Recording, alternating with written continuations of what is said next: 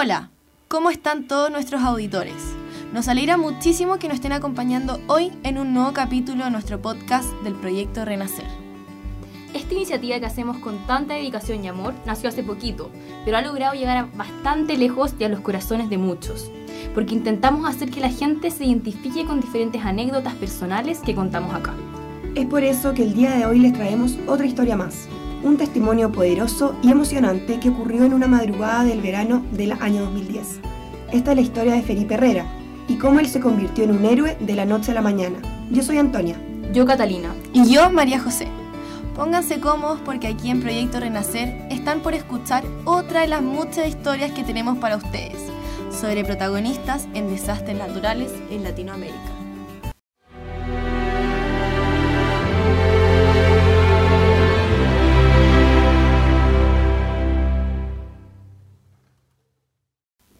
Me acuerdo patente de esa noche. Hacía calor y eso que eran las 3 de la madrugada. Se sintieron cuatro minutos eternos donde el suelo no se paraba de mover y donde con la mente aún confundida por el sueño no asimilaba lo que estaba ocurriendo. También lo recuerdo, y Felipe Herrera, padre de cuatro niños y esposo, no se quedó ajeno a este suceso. Para que lo conozcan un poco más, él es agrícola y en ese tiempo estaba trabajando en Rancagua, región de O'Higgins, encargándose de unos campos de uva de mesa, mientras toda su familia se encontraba en Chillán. Viajaba todos los fines de semana para alcanzar a estar al menos dos días con ellos, sentarse a tomar un café con Patricia, su señora, jugar la pelota con Filipito, su hijo mayor, ver una película con sus dos niñas, Mercedes y Valentina, y apreciar los primeros meses de vida de su recién nacido Tomasito. En ese momento, un viernes 26 de febrero del 2010, todo transcurría con normalidad. Los cosecheros trabajaban de día y los encargados del embalaje de la fruta hasta más tarde, concluyendo la jornada laboral a las 11 de la noche. Se despidió de sus colegas y trabajadores. Partió a preparar su bolso para partir a primera hora a Chillán.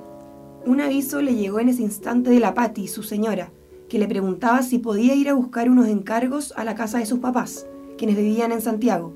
A pesar del agotamiento por el largo día, no se rehusó a lo que le pedía y manejó 80 kilómetros hasta la capital.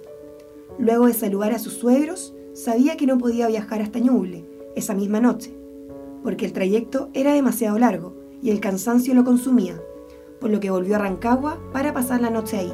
Cabe destacar que la casa de Felipe quedaba cercana al campamento donde alojaban todos los trabajadores. Felipe se preparaba para dormir. Eran las 3 de la mañana. Todavía no podía conciliar el sueño. Quería llegar ya a su hogar para poder descansar. A las 3.34 su cama se empezó a mover de lado a lado y veía cómo la lámpara que colgaba sobre su cabeza no dejaba de tambalearse. El televisor enfrente se mecía sin parar y las ventanas resonaban como truenos. Él sabía y era consciente de lo que ocurría en ese momento, porque ya había vivido esto antes en el año 85. En ese momento sus sentidos se alertaron por mil y lo único que pensaba era su familia. El terremoto no cesaba y parecía interminable.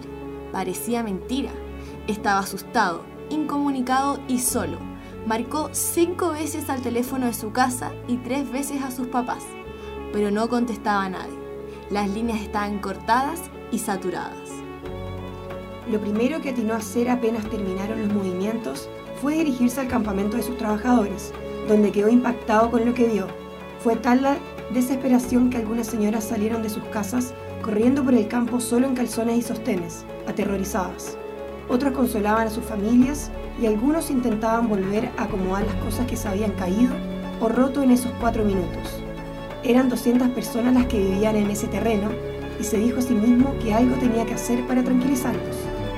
Intentó conseguir agua como pudo para brindarle a las personas, al igual que algo de comida y frazadas. A todos les daba miedo estar solos dentro de sus casas, pero por si algo volvió a ocurrir. Se quedaron todos juntos mientras pasaban las horas, con expresiones angustiantes que se reflejaban en sus caras, y preguntándose qué pasará ahora. Mientras tanto, en Chillán nadie sabía de él. Patricia pensaba que había muerto. Era imposible hablar con Felipe. Ya al amanecer y con la calma de sus trabajadores, Felipe dejó el campamento para volver a buscar sus cosas a su casa en Rancagua. La ansiedad que Felipe sentía por no saber de su familia aumentaba con el paso de las horas y no había manera de comunicarse, pues los teléfonos no servían, no había luz, radio, televisión, nada. De pronto, su celular sonó. Será mi señora o alguno de mis hijos, pensó. Desilusionado, vio que era una llamada de su jefe. Felipe, vayan a ver a sus familias, los demás temas los vemos el día lunes, dijo.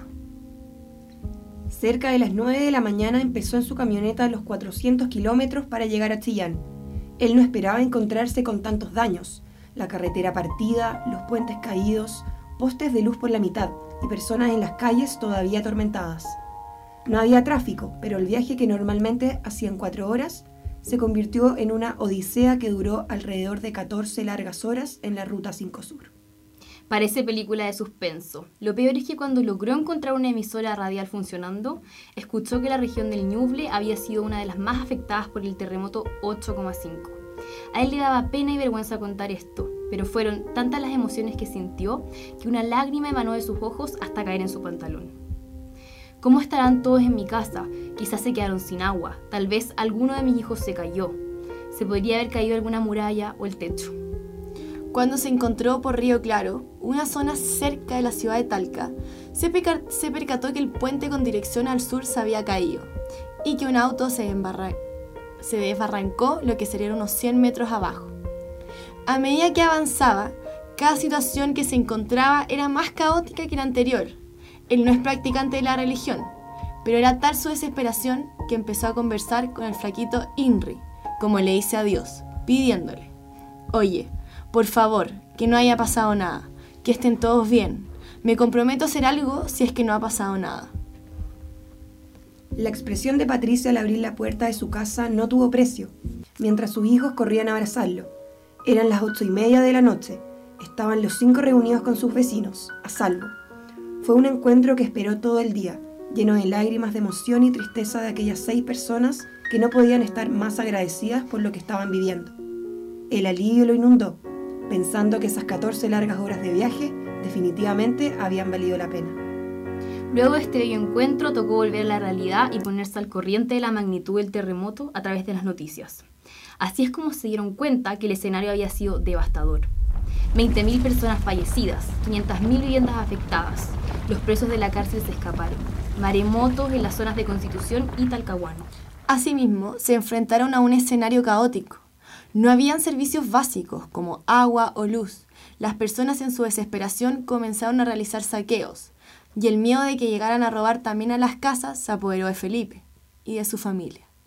Ahora, lo que hizo Felipe no lo hubiera hecho cualquiera. Es verdad, porque él tenía un generador y una manguera inmediatamente implementó para obtener agua y además puso el pozo de su casa a disposición de todos los que pudieran necesitarlo. Los vecinos también colaboraron con benzina para que el generador siguiera funcionando y a los regalos de agradecimiento le seguían llegando. Fue ahí cuando se dio cuenta que una situación complicada como la que estaban viviendo podía sacar lo mejor de las personas. Impresionante lo que logró hacer Felipe con amor y cariño por sus trabajadores, amigos, vecinos y su familia. Es un verdadero héroe con pequeñas cosas uno siempre puede ayudar y terminar siendo una inspiración para otros. Al final, el terremoto le dio una oportunidad para descubrir quién es Luis Felipe Herrera para descubrir qué es lo que de verdad importa. Bueno amigos, y aquí termina este capítulo que estuvo muy interesante y emocionante, de un hombre que sobrevivió y cooperó en uno de los terremotos más fuertes de toda la historia de Chile y del mundo. Esperemos que este testimonio haya reflejado el espíritu y fortaleza de aquellas personas que también pasaron por esto. Los invitamos como siempre a seguirnos en nuestras redes sociales, en Instagram y Twitter, Proyecto de Renacer, y suscribirse en Spotify. Un saludo grande y nos vemos en el próximo capítulo.